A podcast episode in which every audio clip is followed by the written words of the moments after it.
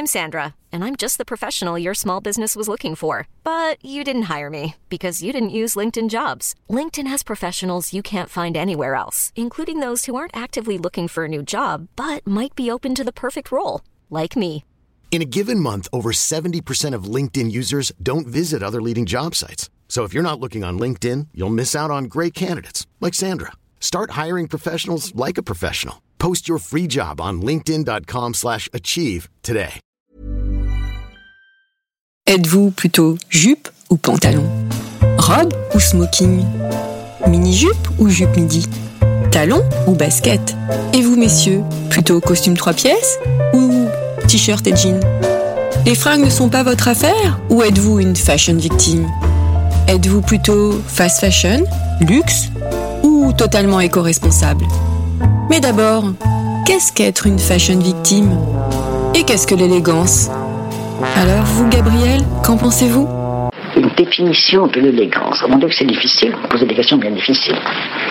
Parce que c'est que l'élégance Beaucoup de choses, vous savez, ça comporte beaucoup de choses.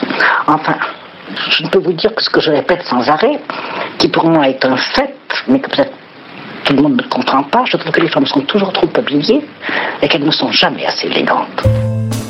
Pour ce nouvel épisode de Chiffon, je reçois un véritable rayon de soleil, une éternelle optimiste qui n'a rien à envier à Candide, qui est ambassadrice du 100% Feel Good. Fondatrice du blog The Over Art of Living, Sophie Trem a, 20 à 37 ans. Elle prône un nouvel art de vivre avec le sourire. Je vous invite à faire une immersion dans la Good Mood Thérapie. Bonjour Sophie. Bonjour Valérie. Est-ce que ce mini CV te convient? Ah bah écoute, moi il m'en sens totalement. Si tu veux, genre me le répéter tous les jours le matin quand je me réveille, c'est parfait. hein. Merci. D'ailleurs, euh, je suis ravie. Comment es-tu tombée dans la blogosphère? Je sais qu'on te pose la question 10 000 fois par jour, mais pour les auditeurs de Chiffon, Euh, non, bah écoute, de toute façon, euh, la réponse est toujours la même et euh, c'est c'est toujours assez rigolo de raconter. C'est tout simplement par hasard, parce que il y a cinq ans, j'étais, euh, j'avais négocié un licenciement économique et euh, en fait, à l'issue euh, de ça, j'ai rencontré une conseillère du pôle emploi formidable. ça on peut le On souligner peut en fait. C'est pour ça que je te pose la on peut question. Vraiment, vraiment le mettre en avant parce qu'il y en a. Et euh, tous les jours, je la bénis. Donc, euh, cette fameuse conseillère, euh, le jour où j'arrive, je venais d'apprendre que j'étais enceinte. Elle me dit c'est formidable, euh, vous êtes enceinte, vous, vous allez faire votre grossesse euh, pendant cette année de chômage. On devrait bien lui donner la, li- la Légion d'honneur en On, fait. peut, hein. on, peut, on devrait. Enceinte en plus. et enceinte, et elle me félicite, et elle me dit, vous allez passer cette année à préparer votre future vie professionnelle. Et donc, à l'issue de cet entretien, elle me dit, en fait, vous êtes hyper créatif, mais vous le savez pas.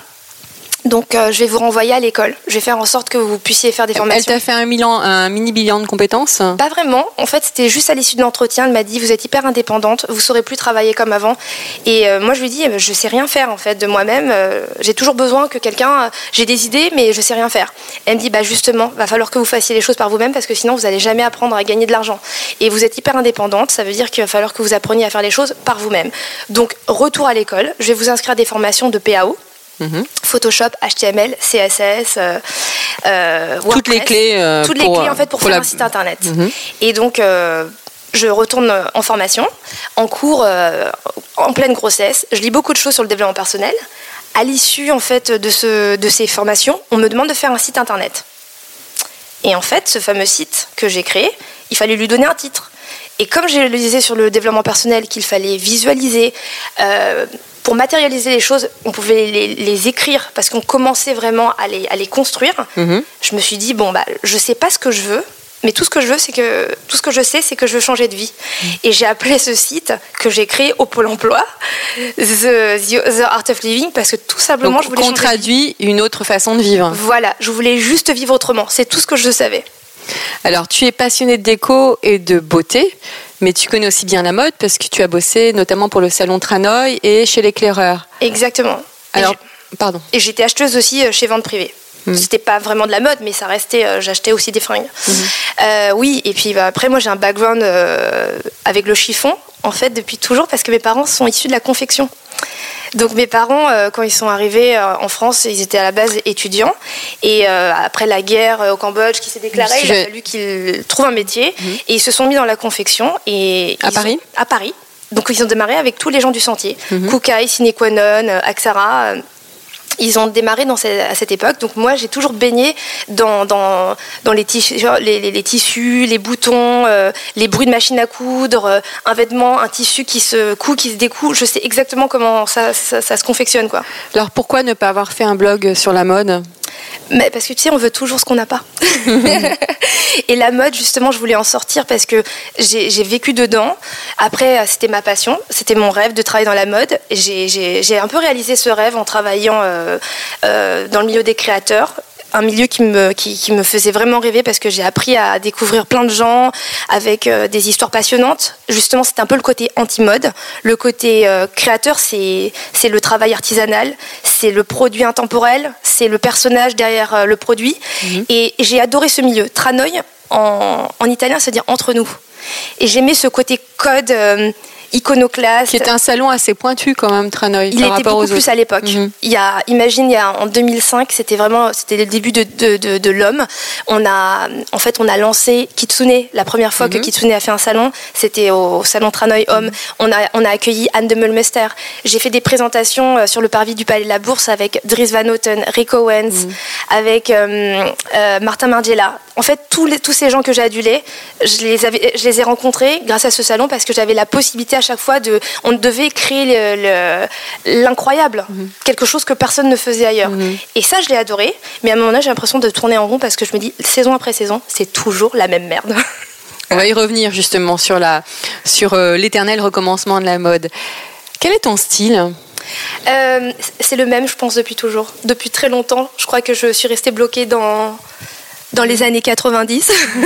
J'ai toujours 17 ans dans ma tête, donc euh, à peu près 97. Alors, on peut le dire aux auditeurs, hier soir, tu m'as envoyé un petit message en me disant comment je m'habille pour venir chiffonner avec toi? Alors, je t'ai dit, Sophie, il n'y a pas de vidéo, c'est de l'audio. Donc, tu peux venir nu, en fait. Ouais, j'ai failli, j'ai hésité, mais il faisait pas encore assez chaud. Et euh, je t'avoue, je suis un peu pudique en fait. Ça se voit pas, mais je suis assez pudique. Alors comment tu es Tu peux te décrire pour les auditeurs? Alors euh, là aujourd'hui, je suis vraiment en fait presque comme tous les jours, mais un peu plus chic. Donc la version, tu vois, c'est vraiment pour toi. je le note. le chic selon Sophie Trem. Voilà, l'uniforme de base aujourd'hui, comme je, tu vois, euh, je fais un peu ce que je veux. C'est ça mm. l'avantage d'être à son compte, c'est que je suis souvent en jogging et en, et en, leggings. Donc c'était pas une blague le jogging Non, c'était pas une blague. J'étais vraiment en jogging hier, mm. mais souvent je suis en leggings et aujourd'hui, en fait, j'ai mis un leggings en cuir oui, je de chez Inès et Maréchal que j'aime beaucoup, qui est une créatrice en fait qui faisait beaucoup de, de choses en cuir et en, en fourrure pour beaucoup de, de, marques qu'on connaît, mhm. mais qui a décidé de se mettre à son nom. J'aime beaucoup ce qu'elle fait. Donc leggings en cuir, t-shirt euh, offert par une de mes amies. We should be all féministes. Voilà, on ne citera all pas. All be féministes. Voilà. Euh, et, et, et basket. Piola, euh, qui est une petite marque espagnole très sympa. Euh. C'est ton uniforme quand tu n'es pas inspirée ou c'est Non, c'est l'uniforme où je, me sens bien.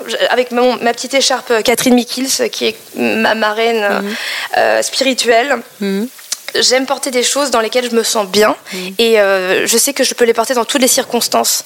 Et après, toujours beaucoup de bijoux. Je pense mm. que les bijoux plus la combinaison de, de, du vêtement. oui, tu as des bagues sur euh, la main gauche presque à chaque doigt. Tu as des bracelets. Des... Ouais, ouais. C'est un peu comme des gris-gris et des, mm. des protections. J'ai l'impression qu'à chaque fois que je les porte, il y a quelque chose. En fait, j'amène l'énergie que les gens m'ont donnée avec moi. Plus que les vêtements finalement. Le vêtement, il est là pour enfin tu sais, il est là pour euh, pour se sentir bien. Mhm. Moi, depuis le départ, depuis longtemps, j'ai eu besoin que les vêtements euh, ou les chaussures euh, soient confortables. Et je me rappelle que les gens me disaient, mais on s'en fout du confort. L'important, c'est d'être stylé. Je dis, mais pourquoi on pourrait pas être stylé et confortable? À l'époque, le sportswear, c'était pas non plus la grande mode, tu vois. Mhm. Et j'ai toujours aimé le mélange sportswear décalé avec autre chose. Mais t'es plutôt plat ou talon? Ah bah plat, évidemment. Euh, si tu te mets en, si demain euh, je te dis allez Sophie, je t'embarque, je te relook, je te mets une petite robe noire, 12 cm de talon dans les pieds, ah, Qu'est-ce que tu me dis ah, tu, Moi, je, suis schizophrène. Je suis quelqu'un de totalement schizophrène. J'adore les, métamorphoses. Ça me fait autant plaisir d'être quelqu'un euh, d'autre euh, en apparence. Mais alors après, le temps, juste une petite soirée, hein, tu vois, de ah, Mais pour une journée, non Non, c'est un peu difficile parce que j'ai besoin de me sentir bien. Et si j'ai mal aux pieds, si je me sens un peu étriquée et tout, ça peut me saouler rapidement. Mais après, j'aime bien l'effet que ça peut. Parce que mhm. de se voir différemment, mhm. et je sais que c'est sortir un peu de sa zone de confort, c'est un truc qu'on ne fait jamais, quoi. Mhm. Quel est ton dernier achat fringue Fringue, hein euh, euh, dernier achat fringue. J'en achète tellement peu que genre, je sais même pas. Euh, peut-être ce, cette veste, cette grande veste. Mhm. C'est un. Par- comme une sorte de peignoir. euh, Mhm. Euh, Es-tu une bah, acheteuse si, en, fait, en gros, j'achète des fringues pour mes enfants et pour ma- mon mari. Je me rappelle plus de ce que j'ai acheté pour eux que pour moi. Mhm. Oui, donc toi, je- si j'en conclus, tu es une acheteuse plutôt raisonnable alors. Plutôt. Vraiment, euh, je pense que y a, quand j'étais très jeune, j'étais très jeune euh, acheteuse compulsive. Donc en fait, euh, le côté drogué, je l'ai eu jeune. Pourquoi? Parce que tu cherchais ton style? Euh, ouais, et puis je consommais énormément parce que je voyais mes parents faire des fringues toutes les semaines, tu vois, c'était le sentier. C'était genre au gré des saisons, dès qu'il y avait la mode qui tournait, bam, on passait à autre chose. Donc j'avais l'habitude, de- et puis bah, dès qu'ils faisaient quelque chose de nouveau, moi je l'avais chez moi. Il le testait sur toi en fait Bah juste, ils voulaient m'habiller quoi. Et c'était un peu les avantages d'avoir une confection. Et, et du coup, ça m'a donné euh, très tôt, et puis mon père, toutes les saisons, euh, le truc très chouette qu'il faisait, c'est qu'il m'emmenait dans le sentier et j'allais choisir mes fringues de la saison. Donc en fait, depuis que j'ai 14 ans, j'ai ce truc de saisonnalité un peu avant, genre on va chercher les fringues et on les achète pour la saison. et, et maintenant? Non, maintenant j'essaye d'acheter des pièces que je sais qui vont durer toute ma vie. Enfin, j'essaye de penser comme ça. Et les vêtements que tu n'achètes plus, euh, que pardon, que tu n'utilises plus, est-ce que tu es une adepte de l'upcycling? Tu les, tu les recycles, tu donnes? Beaucoup. Je donne énormément. Je donne euh, à, à ma famille. Je donne euh, à, à mon entourage, euh, ma femme de ménage, les gens que je connais. J'ai encore, j'ai pas le réflexe de vendre. J'arrive pas à. Mhm. Parce que pourtant les blogueuses sais, généralement ont cette sais. réputation. Ben, je sais pas, j'y arrive pas moi. J'ai pas ce truc de commerçant sur le sur le vêtement bizarrement. Mhm. Euh, Peut-être que j'ai un petit attachement au vêtement et je me dis euh, euh, j'ai envie d'en faire profiter. tu es dans le don aussi. Bah, Je crois que c'est dans ta mentalité. Peut-être. Et puis, comme euh, c'est pas des vêtements que j'ai achetés euh, vite fait, pas cher, euh, la plupart du temps, je sais que je sais ce que valent ces vêtements. Et je préfère euh, en faire profiter à quelqu'un que de, de le jeter. Et au pire, bah, je sais qu'il y a un carton là qui va sûrement arriver chez Emmaüs. Mais euh, euh, j'ai un attachement. Je, je- je réfléchis avant d'acheter, donc je réfléchis avant de le donner. Alors justement, quel est le vêtement dont tu ne te sépareras jamais? Est-ce que tu as un vêtement fétiche qui a une histoire ou Bah, alors j'en ai, j'en ai quelques-uns, mais euh, il y a une créatrice que j'aime beaucoup. En fait, il y a deux créateurs, il y a deux créateurs que je porte euh, de façon entre guillemets un peu symbolique parce que j'ai été un peu éduquée dans ce milieu de la mode et j'ai eu des coups de cœur profonds à des moments. euh, par exemple, quand je suis arrivée euh, en 98 à Paris, c'était le début de Rico Owens. C'était l'époque de John Galliano, de Dior, de Louis Vuitton. Et toutes mes copines, je, vois- je me rappelais qu'elles étaient toutes fans de Chanel, Dior, Vuitton. Et moi, j'étais fascinée par Rick Owens. C'était, je me dis, non mais c'est ça, la mode de Los Angeles, toute noire, toute sobre, euh, les baskets, le plat. Je me dis, mais moi j'aime ça. Et c'était le début.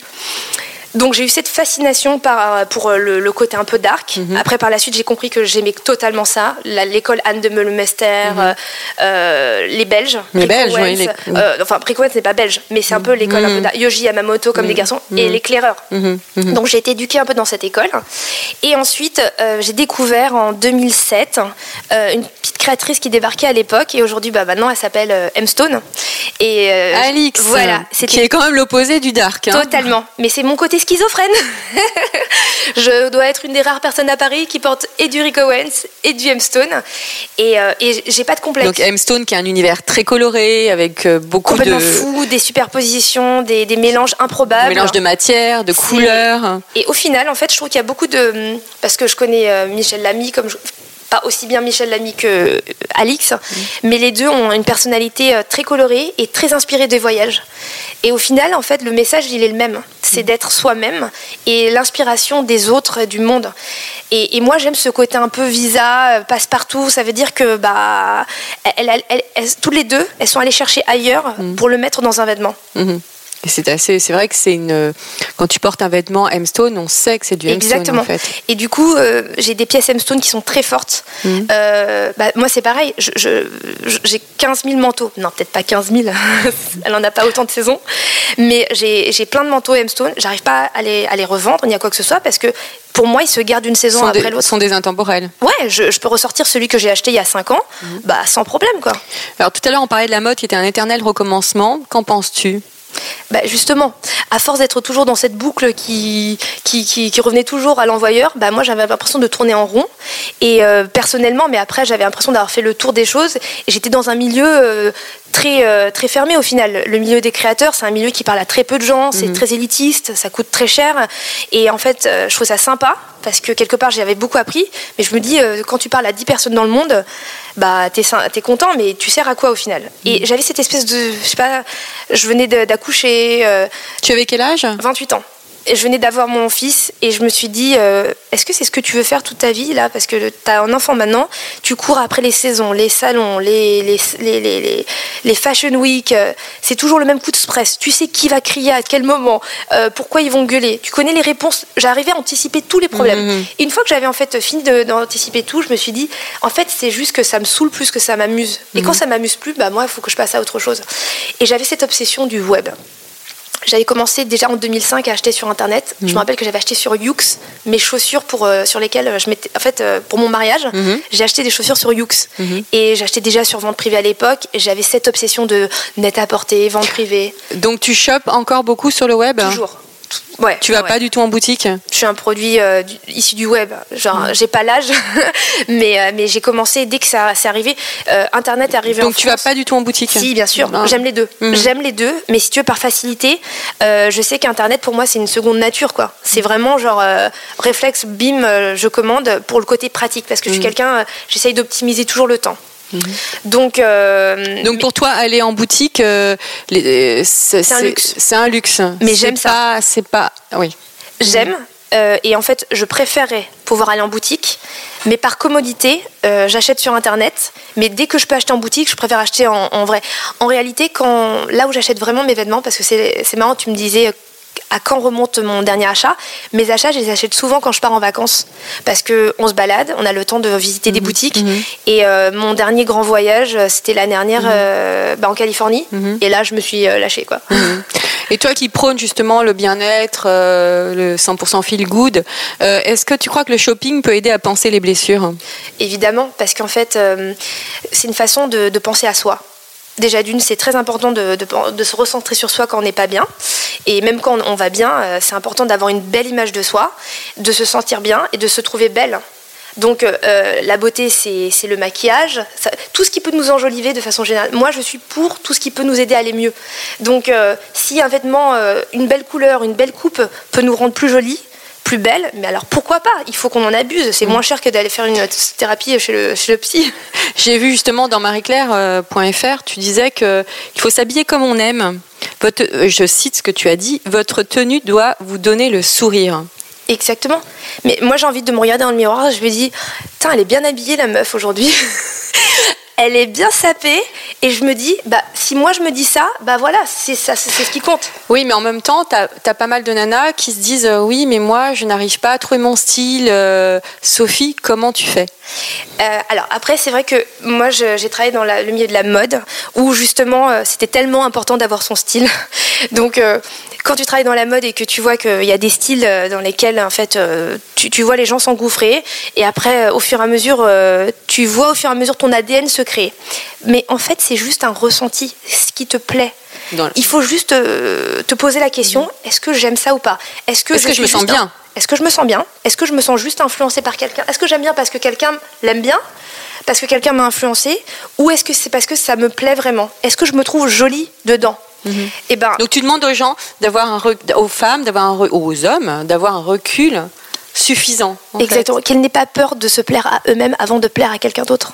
Donc, euh, que penses-tu des filles qui demandent conseil à leurs copines? Des conseils à leurs Mais c'est important parce que Ah. déjà dans la construction, en fait, dans la construction de soi, on, on passe d'abord par le regard de l'autre. Quand on est jeune, il n'y a que ça qui compte. C'est- pas inné chez tout le monde. Mais est-ce que c'est pas mauvais de passer par le regard de l'autre? C'est important d'avoir les deux. Je pense que c'est important de savoir ce que pensent les autres, mais après de se faire sa propre opinion. Le libre arbitre, c'est quelque chose, dès le départ, je pense qu'il faut que quelqu'un nous l'inculque tôt, que ce soit à l'école, en philo, que ce soit à la maison, parce que on nous apprend à, à- par exemple, je dis un truc bête, mais un pain au chocolat, tu, comment tu peux savoir si c'est un bon pain au chocolat ou pas? Mais Il faut en tester plusieurs. Après, tu as des copines, tu t'aperçois qu'elles préfèrent tel type de pain au chocolat, et toi, tu préfères ça. Bah, les goûts et les couleurs ne se discutent pas. Très subjectif. Exactement. Mais la mode, c'est totalement subjectif. Et le fait de vouloir suivre sans arrêt la mode, bah, c'est accepter de ne pas avoir de personnalité. Il n'y a aucun problème. Si tu es en accord avec toi-même et que tu veux ne pas avoir de personnalité, il n'y a pas de problème. Donc en fait, tu as envie de dire aux filles, euh, arrêtez de suivre les dictats de la mode. Mais si tu veux les suivre et que tu es en accord avec toi-même, pas de problème. problème. Voilà, exactement. Ça dépend de quel type de fille tu as, mais tant que tu es bien dans des pompes, moi je m'en fous. Les filles, elles peuvent suivre la mode, elles peuvent ne pas la suivre. Tant que tu vois que la fille, genre, elle a la patate, elle est souriante, elle, elle a envie de, de, de, de, vivre, et ben c'est ce qui compte, c'est qu'elle soit bien dans sa peau, quoi. En fait, toi, tu n'es absolument pas dans le jugement. Bah, j'essaye de pas l'être, en fait. Parce que j'ai retenu un de tes conseils. Tu dis euh, It's nice to be nice. Être sympa donne de la gentillesse autour de soi. Exactement. Bah, en fait, moi, c'est aussi un autre adage, c'est euh, fais à autrui ce que tu aimerais qu'on te fasse. Bah, moi, j'aimerais bien que les gens soient sympas avec moi. Donc, euh, j'ai remarqué un truc quand même, bah, avec ma petite expérience de vie de 37 ans, euh, que ce soit dans le travail ou dans la vie, j'ai remarqué qu'avec un peu de gentillesse et un sourire, tout passe plus facilement. Et j'ai remarqué souvent qu'il y avait des gens qui étaient au même poste que moi ou qui étaient dans au même endroit que moi, ils leur avaient pas la même chose. Mais ils me disent, mais comment t'as fait pour avoir ce truc? Mais pourquoi elle t'a filé ça gratos? Je dis, mais j'en sais rien. Et en fait, je sais pas. Juste peut-être parce que j'ai dit bonjour à la personne, je lui ai fait un grand sourire et je lui ai demandé comment elle allait. Et puis, bah, souvent, en fait, Ça, c'est de la politesse. c'est de la politesse. Et du mais aujourd'hui, savoir-vivre. Ça, ça commence à juste être euh, presque un luxe euh, sociétal. hein. Et, et j'ai l'impression que finalement, ça fait la différence. Et et il y a un truc que j'adore faire à contre-pied, c'est quand tu vois les gens hyper stressés. Et ben, tu leur réponds par un énorme sourire, tu éclates de rire et tu, tu, tu, ça va aujourd'hui? Comment ça s'est passé euh, le matin euh, Vous avez mangé quoi alors? Et là, tu les prends totalement dans leur surprise. Et là, tu vois qu'ils se détendent. Et tu t'aperçois qu'en fait, tu as de laisser la journée. euh, elle aurait pu partir de mauvais avec de mauvaise humeur avec ce mec qui t'a gueulé dessus parce que, genre, dans le métro, tu lui es passé devant. Et tu as réussi à transformer l'énergie. Inverser l'énergie. Ouais. De même, j'ai vu dans une interview aussi que tu disais que tu aimais bien faire des compliments. C'est-à-dire que si tu trouves qu'une copine a une jolie robe, tu dis qu'il faut le dire quand on trouve. il faut- Alors, ça, je pense que c'est parce que j'en ai pas assez Alors, une de moi-même. Justement, une question. Si quelqu'un te dit je n'aime pas du tout ton pantalon, qu'est-ce que tu lui réponds Va te faire foutre. Ça sort du cœur. non, je rigole. Je dis, il n'y a pas de problème. Tous les goûts sont dans la nature. Mais pourquoi Dans une interview, dans le, c'était dans le supplément du Parisien, la Parisienne, tu déclares être Paris, tu déclares, pardon, être parisienne, c'est aimer Paris et se sentir chez soi, n'importe où ou dans n'importe quel coin de Paris. Est-ce que tu te définis, euh, comment tu te sens parisienne, toi? Mais c'est exactement ça. Et en fait, je rajouterais même, je me sens parisienne encore plus et française à l'étranger. En fait, tu, tu sais que tu es française et parisienne quand tu es à l'étranger. Quand tu vois comment les gens te parlent, te regardent, et en fait, on arrive avec une espèce d'auréole. Genre, les gens nous prennent pour. euh, Mhm. Est-ce que Est-ce que tu crois que c'est justifié? Non, pas du tout. Mais profitons-en. Ah oui. Ça fait plaisir quand les gens t'arrêtent. Can you speak French, please? Are you Parisian? Et que Ah, you, you are so sexy. oh my god, you are French, et tu te dis, j'ai encore encore ouvert la bouche et ils trouvent ça extraordinaire. C'est juste génial. Je dis, moi j'aimerais être comme ça. Et du coup, je me suis dit, ah ouais, bah ouais, je me sens hyper parisienne. Mais après, je le suis vraiment. Donc, euh, pour le coup, et comme je voyage beaucoup, dès que je reviens à Paris, je m'aperçois à quel point j'aime ma ville, quoi. Tu as des origines asiatiques, hein, on en parlait, tu viens du Cambodge. Est-ce que cela influence euh, tes goûts et ta façon de vivre? Parce que c'est une question qu'on te pose rarement. Jamais même, j'ai envie de te dire, on oublie de souligner que je suis d'origine asiatique. En fait, je suis née en France, à Paris, dans le 13e, mais mes parents sont euh, cambodgiens chinois du Cambodge. Euh, donc en fait, on a beaucoup voyagé en Asie. J'ai une éducation euh, franco-asiatique, même si chez nous, bon, j'allais à l'école privée catholique, mes parents me parlaient français, mais j'ai toujours appris à parler cambodgien avec ma grand-mère qui était à la maison. Et après, comme j'ai voyagé très tôt, aux États-Unis, en Nouvelle-Zélande, en Australie, avec ma famille. Euh, je parlais pas encore anglais quand j'étais toute petite, donc euh, ma langue c'était le cambodgien. Et du coup, le fil conducteur c'était cette culture asiatique que j'avais. Mais comme j'étais toujours un peu rebelle déjà, bah moi le côté très calme, très genre euh, euh, fais toujours ce qu'on te dit. Et ma mère était très dure. Elle va m'entendre, elle va être contente. Euh, ma mère était très dure. Elle avait elle aussi très rebelle. Bon, déjà, elle me faisait pas de compliments et elle avait toujours tendance à me dire que ce que je faisais, c'était jamais assez bien. Donc, si tu veux, en fait, à un moment donné, je me suis aperçue que bah, de toute façon, c'est jamais assez bien ce que je fais. Bah, c'est pas grave, je m'en fous. Autant faire ce que je veux parce que de toute façon, ça sera À quel âge tu as, commencé à ré- réagir comme ça? Très tôt, je crois. J'étais en fait dans une famille, je suis unique, avec beaucoup de cousins. Et j'étais, en fait, tous les garçons étaient un peu modèles. Tous, ils étaient sages, ils faisaient toujours ce qu'on leur demandait, bon à l'école et tout. Moi, j'avais encore l'école qui me tenait bien, mais genre, j'étais toujours en train de chercher des conneries, je faisais toujours des bêtises. Les malheurs de Sophie, euh, tout le monde disait que c'était euh, le livre euh, que. C'était pour toi. C'était pour moi, quoi. Et, euh, et si tu veux, j'avais toujours un peu ce truc un peu de vilain petit canard. Euh, je répondais, j'avais toujours, j'avais vraiment euh, la bêtise en tête. Je voulais toujours en fait m'amuser. Et t'es t'es retourné au Cambodge? Mes parents habitent au Cambodge. ah, et Maintenant, ils vivent, Mm. ils sont repartis au Cambodge, donc Ouais. tu y vas souvent? Ma mère va habiter entre les deux. J'y vais pas souvent. C'est pas le pays dans lequel je me sens euh, le mieux parce qu'il y a une histoire comme qui est très empreinte. Et euh, justement, euh, je voyais toute ma famille, tous mes cousins, tout le monde adore aller au Cambodge. Mon père est obsédé euh, depuis le départ. il est parti pour reconstruire, aider à reconstruire le pays. Ça lui tenait vachement à cœur parce que mes parents n'ont pas vécu la guerre. Et en tant que Cambodgiens qui ont échappé au, au génocide, en fait, ils avaient un peu l'impression d'avoir besoin de pas comme une dette, mais De tu se sais, racheter un petit peu. de se sentir Mhm. utile. Et euh, eux, ils ont une passion pour leur pays, pour la reconstruction. Et moi, je suis quelqu'un qui est très lucide et très rapide. J'ai besoin que les choses se fassent vite. Et quand j'ai vu que le pays était euh, est corrompu et très difficilement, euh, je me suis dit, euh, remis sur pied comme ça, je me dit, il va falloir peut-être au moins une ou deux générations. J'ai pas la patience d'une passion- d'une génération pour faire tout ça. Et il y a pas mal de choses qui me choquent parce que c'est très difficile de voir côtoyer et la, la pauvreté, la dureté. En même temps, c'est très beau. C'est un peuple qui est incroyable. Et quand tu connais l'histoire, tu, tu peux être que choqué parce que tu dis c'était un pays qui était tellement riche et en avance. À travers toute l'Asie du Sud-Est, c'était un des pays les plus en avance. Et tu dis mais comment ils ont pu basculer comme ça dans, dans, dans le noir? Et forcément, ça me rappelle, c'est- une partie de ma famille qui a sombré aussi comme ça. Donc euh, je, je me Toi, sens ça pas- fait remonter trop de souvenirs, en fait, peut-être. Bizarrement, pourtant, mes parents, eux, ne vivent pas du tout dans ce truc. Eux, ils sont dans la reconstruction et ils ont une passion. Et moi, je me sens moins à l'aise. Donc, tu te sens plus française et parisienne? Complètement. Totalement. Alors, est-ce que tu peux nous parler un peu de Good Mood Class? Ah ah. Euh, ouais, bien sûr. Bah là, d'ailleurs, c'est un peu, euh, c'est presque une mini good mood class. ah bah là, ce- là, ce matin, euh, nous Mais- allons repartir avec la pêche. Mais je vous invite à venir à la prochaine d'ailleurs, qui aura lieu euh, le 18 novembre. Je vais l'annoncer tout à l'heure. Parce Où que ça ça sera les. Elle aura lieu où Alors, elle aura lieu avec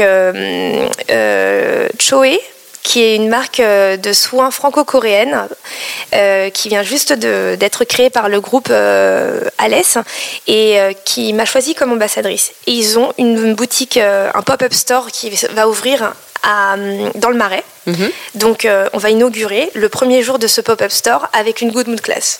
D'accord. Et est-ce que dans ces Good Mood Class, justement, alors tu essayes de transmettre la bonne humeur, c'est ça? En gros, ouais. En La fait, bonne humeur, le bien-être D'abord, en fait, c'est parti. Il faut savoir que ça vient de, de mon ancien job.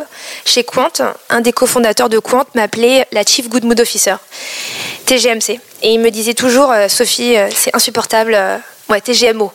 Pardon. J'ai vu que tu avais tilté. Euh, Sophie, c'est insupportable. Tu es tout le temps de bonne humeur. Ça devrait être un job. À côté de mon job, bien sûr. Et, mais en fait, faut savoir qu'on travaille dans, un, dans une start-up euh, très dynamique, mais euh, genre euh, avec beaucoup de mecs, euh, une ambiance un peu dure parce que tu sais, faut, faut, faut aller vite, beaucoup travailler. Exigeante, ouais. On doit être toujours à l'affût de tout. Et il faut surmonter beaucoup de choses. C'est c'est dur de, de travailler dans un milieu de mecs pour une femme? Au début, mais après ça devient un, un point fort. Mais c'est- mais c'est comme tout, tu sais, tout ce qui est un point faible devient un point fort. C'est une transformation, c'est toi de changer le truc. Euh, mais on peut y revenir plus tard. Et donc du coup, euh, moi j'ai adoré. J'ai toujours été dans des milieux, bon, dans la mode, il y avait toujours beaucoup de filles, mais dans mon entourage proche, souvent euh, pas mal de mecs. Et dans ma famille, beaucoup de garçons. Donc j'ai un, un tempérament un peu de garçon manqué. Et du coup, ça m'a, ça m'a pas trop choqué. C'était plutôt intéressant pour moi justement d'être. J'avais l'impression d'avoir une valeur ajoutée. J'étais là pour être l'œil, l'esthétique, le côté féminin qu'il n'y avait absolument pas dans la boîte, qui manquait complètement. Et du coup, euh, comme on travaillait beaucoup et que bah, personne n'avait le temps de penser euh, au bien-être. Surtout les hommes, c'est rare chez les hommes, Eux, ils pensent à l'efficacité, au rendement, à l'argent. euh, et ben, c'était très bien qu'ils pensent à tout ça, mais il fallait quelqu'un. Et je me dis, il n'y a personne. C'est comme ça que tu as créé et, et en fait, je cherchais toujours à, au sein de Quant tout ce qui pouvait amuser tout le monde, tout ce qui Mm. pouvait divertir les gens pour que les gens soient contents. Et, et c'est comme ça qu'il m'appelait Chief Good Mood Officer. Et le jour des un an de, de mon blog, enfin des quatre, c'était la troisième année, je m'en mêle les pinceaux. L'année dernière, c'était les trois Mm. Le ans. temps de- passe très vite. Ouais, je sais. Surtout qu'on ne compte plus les années. Euh, C'était les trois ans. J'ai demandé à mes lectrices euh, ce qu'elles souhaitaient qu'on fasse pour les un an et elles m'ont proposé une rencontre. Et je me suis dit, bah, c'est vrai, ça fait longtemps qu'on n'en a pas fait. On va organiser une rencontre pour les un an. Mhm. Et euh, je leur ai dit euh, bah, de s'inscrire sur, sur, sur Instagram. Et il y a 150 personnes qui se sont inscrites. Je me dis, bon, je vais pas pouvoir inviter tout le monde, Tu les as euh, où ça? Dans un, dans un hôtel qui Mhm. s'appelle l'hôtel Arvor, qui Mhm. ressemblait à ma copine Clarisse. Toujours cette fameuse petite fée qui me pousse euh, sans, Dont on a parlé en préparant l'émission. Exactement, qui m'a dit euh, j'ai trouvé un, un hôtel qui ressemble à chez toi en plus grand. Il est plein de bois, plein de blanc et euh, on se sent bien comme à la maison. Tu pourrais y recevoir tes, tes, tes lectrices et dépêche-toi parce que ça fait longtemps que tu leur promets euh, ça. Et donc c'était octobre dernier et elle me dit c'est bon, l'hôtel est prêt à recevoir tout le monde, t'as plus qu'à inviter. Je choisis 25 lectrices et parmi les 25, la moitié vient de province et une de l'étranger. Je me dis, mais elles, vont pas venir, elles vont pas prendre un billet d'avion ou un billet de train pour venir prendre un brunch, c'est pas possible. Mhm. Et les filles m'envoient leur copie écran. Je viens, j'arrive de Bordeaux, de Lyon, de Nice, de Incroyable. Dijon, de de- d'Allemagne. Mhm. Et là, je me dis, oh putain, non mais elles viennent vraiment. Elles viennent me voir. Elles viennent vraiment. Genre, c'est- à moi de faire en sorte que ce soit pas un brunch. Tu vois, genre j'ai dit, elles, elles viennent. Toi, démerde-toi pour que ce soit pas que un brunch. Donc tu as prévu un numéro de claquette, Exactement. euh, Je une chorégraphie. on sort, on sort le cirque, tous les copains là, genre euh, du cirque.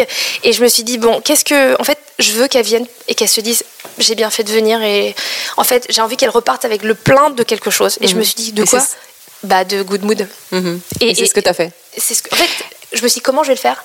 Je vais juste leur faire vivre ce que moi je vis pour le blog, c'est-à-dire cette quête perpétuelle de recherche de comment vivre mieux. Est-ce que tu, tu évoques la mode dans ce cas-là, les fringues? Euh, pas assez, je pense, à mon goût. Parce que tu vois, c'est quelque chose en fait euh, qui a été tellement. euh, ça m'a tellement pris toute la, euh, toute la vie que je pense que je me suis beaucoup intéressée à autre chose que la mode. Mais plus ça va, et j'y reviens parce que justement, quand justement je disais, c'est important d'être habillé comme on veut. Et au contraire, parfois de temps en temps, quand on veut changer, bah, je disais. bah, Oser, moi aussi, changer. oser changer. Les gens, quand ils veulent changer de vie, ils, ils- ils veulent changer, mais ils changent rien. je dis, bah, commence par changer ta façon de t'habiller. Tu mets jamais. C'est un premier conseil que tu donnerais à quelqu'un qui veut changer de vie, de passer d'abord par un changement dans l'habillement, Exactement, exactement. Parce que je un porte- tri de pen- penderie, euh, méthode Marie Kondo et hop, on y va. Ouais, ouais, le rangement, de toute façon, c'est toujours bon, c'est toujours bien d'y voir plus clair, Mhm.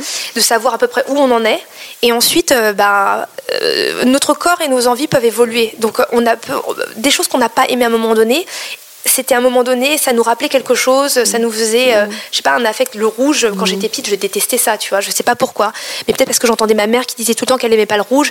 Et un jour, j'ai entendu, elle me disait, quand tu portes du rouge, t'as l'air méchante. Bah, j'ai arrêté de porter du rouge pendant des années. C'est dur. Ouais, mais bon, après, euh, je- à chaque fois que je portais du rouge, on me disait, mais ça, ça te va hyper bien. Je non, non, non, mais je peux Mm. pas porter du rouge, je me sens pas bien. Mais en fait, j'avais créé le truc de j'aime pas le rouge parce que. euh, et mon mari n'aimait pas le rouge non plus. Donc, je m'étais interdit de porter du rouge. Et en fait, dans l'année chinoise, l'année de ton année, c'est-à-dire je suis de- singe, l'année du singe, on dit qu'il faut porter, quand c'est ta propre année, il faut que tu portes du rouge. C'est comme. euh, C'est un une porte-bonheur Et un porte-bonheur. Et tous les Chinois m'ont dit Sophie, cette année, c'est ton année, il faut que tu portes du rouge. Attention, n'oublie pas. Et là, je dis Bon, écoutez, tes amis, je suis désolée, même si ça me va pas ou vous aimez pas, pas possible. je dois porter du rouge. et je me suis remise Si à tu l'as quand même fait. Je l'ai quand même fait. Donc en fait, tu encourages les gens à casser les codes et à- Totalement. Et, et, qu'ils se re- remettent à mettre des choses euh, qui s'interdisaient ou que par exemple ils n'aimaient pas. Peut-être que les choses ont changé. Leur corps a changé, leurs envies ont changé, euh, leur état d'esprit a changé et leur regard sur eux-mêmes a changé.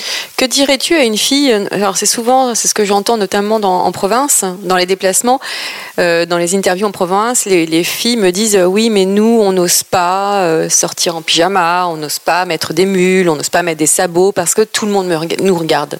Qu'est-ce que tu réponds à ça?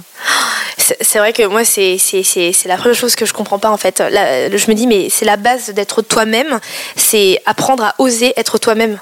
Si t'arrives même pas à t'habiller euh, comme tu aimes, genre comment tu peux être autre chose quoi? Après, je comprends que dans certains métiers, t'as vraiment des, des- des uniformes et qu'il y a un code et un truc à respecter. Mais après, quand t'es chez toi, quand t'es es à l'extérieur, pourrait aller à la boulangerie même. Exactement. Mais tu fais ce que tu veux. C'est la base de, de, de, de, la liberté. Si on peut même pas s'habiller comme on veut, je veux dire, euh, on n'a plus le droit de rien. Et je trouve que limite par respect pour tous les gens qui ont rien dans le monde, on doit pouvoir avoir le droit de s'habiller comme on veut. Ah bah, sur ces belles paroles, merci Sophie. Merci Valérie. Et voilà, encore un nouvel épisode de Chiffon qui s'achève. Je vous retrouve très bientôt pour un nouvel épisode avec un homme ou une femme. Je ne peux vous en dire plus, je laisse monter le suspense. À très bientôt. En attendant, portez-vous bien.